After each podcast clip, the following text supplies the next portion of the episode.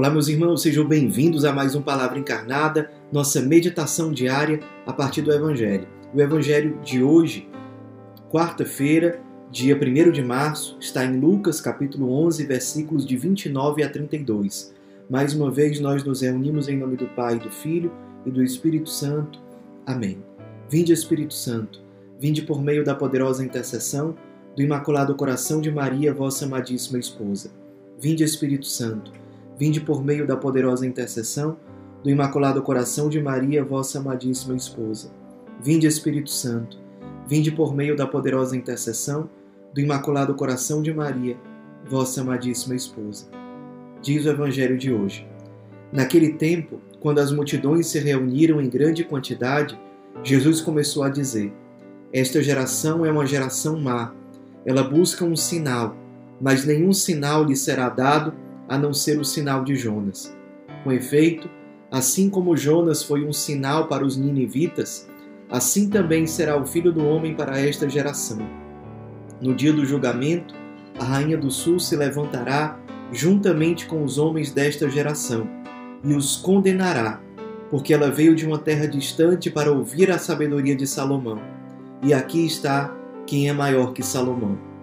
No dia do julgamento, os ninivitas se levantarão juntamente com esta geração e a condenarão, porque eles se converteram quando ouviram a pregação de Jonas.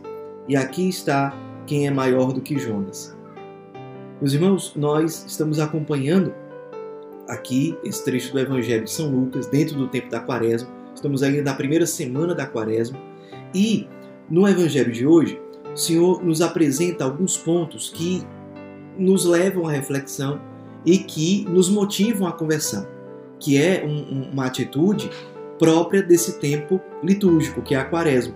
A busca pela conversão, pela mudança de vida, pela configuração cada vez maior com o ressuscitado, para que a Páscoa realmente seja celebrada como algo que tem fundamento, que faz sentido, que realmente é real na nossa vida. E nós aqui vemos Jesus chamando atenção, exortando a sua geração. E ele compara com pessoas de gerações anteriores. Por exemplo, com os ninivitas que se converteram ao ouvir a pregação de Jonas.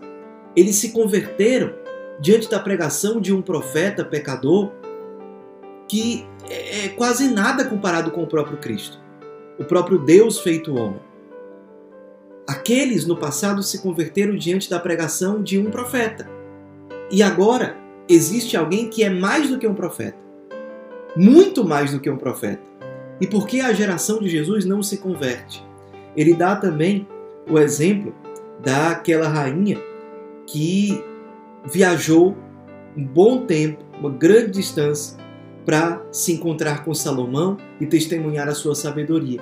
Mas Jesus é muito mais do que Salomão muito mais. Aquela mulher gastou tanto da sua vida, do seu tempo, é, de certo modo se consumiu para encontrar alguém que era muito menos do que Jesus. E por que, que a geração de Jesus não percebe o valor, a importância dele, a dignidade dele? Deus feito homem. O que, que isso pode nos gerar em termos de reflexão? Uma reflexão que eu proponho para a gente hoje é: quais são as desculpas que nós temos dado para não nos convertermos? Porque Jesus aqui está denunciando uma geração que fica pedindo sinais. Eu quero sinais, eu quero um outro sinal, eu quero uma confirmação. E nessa busca incessante por sinais, essas pessoas deixam de ver o sinal mais evidente que está diante delas, que é o próprio Jesus Cristo. E não se convertem e não mudam. Esse desejo de um sinal por parte dessas pessoas é uma desculpa para que elas não mudem. Nós também, certamente, temos as nossas buscas por sinais que são as nossas desculpas. Se eu tiver uma emoção muito forte, Ora, mas nós, nós já tivemos tantas emoções, provavelmente na nossa caminhada com Deus. Por que, que nós não somos santos ainda? Por que, que nós nos convertemos muitas vezes no básico ainda? quais são as desculpas que hoje, motivados pelo Evangelho, nós façamos um exame de consciência sobre as desculpas que nós colocamos para não mudar. E aí a gente pode encontrar coisas como: se a minha realidade fosse como a daquela pessoa, se eu é, estivesse no contexto daquela outra pessoa, se eu fosse casado, ou se eu fosse solteiro, ou se eu fosse celibatário, se eu sou consagrado, ai, se eu ainda fosse vocacionado, se eu sou vocacionado, ai, se eu já fosse consagrado. E, sabe? E, e a gente fica preso no nosso mundo mental, nas nossas ideias, nessas coisas, e fugimos da realidade. E encontramos várias justificativas fajutas para não mudar. Pense, por exemplo, quais são as mudanças que você já deveria ter tido e não teve.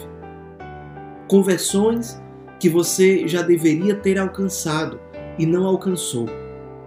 Conversões, talvez, em relação a, a, ao seu testemunho, ao seu jeito de evangelizar, é, à sua vida espiritual, a vícios que você carrega.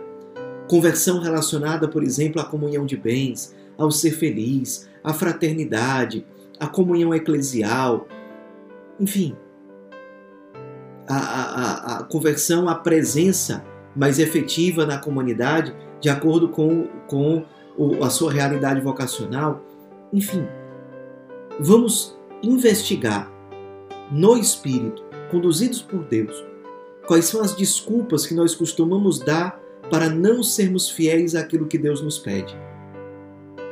E vamos permitir que Deus nos ajude a ter um, um, um, uma certa aversão, até mesmo um certo ódio a essas desculpas.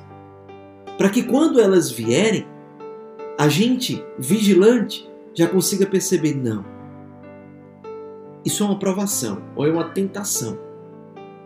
Eu não vou me apegar a isso.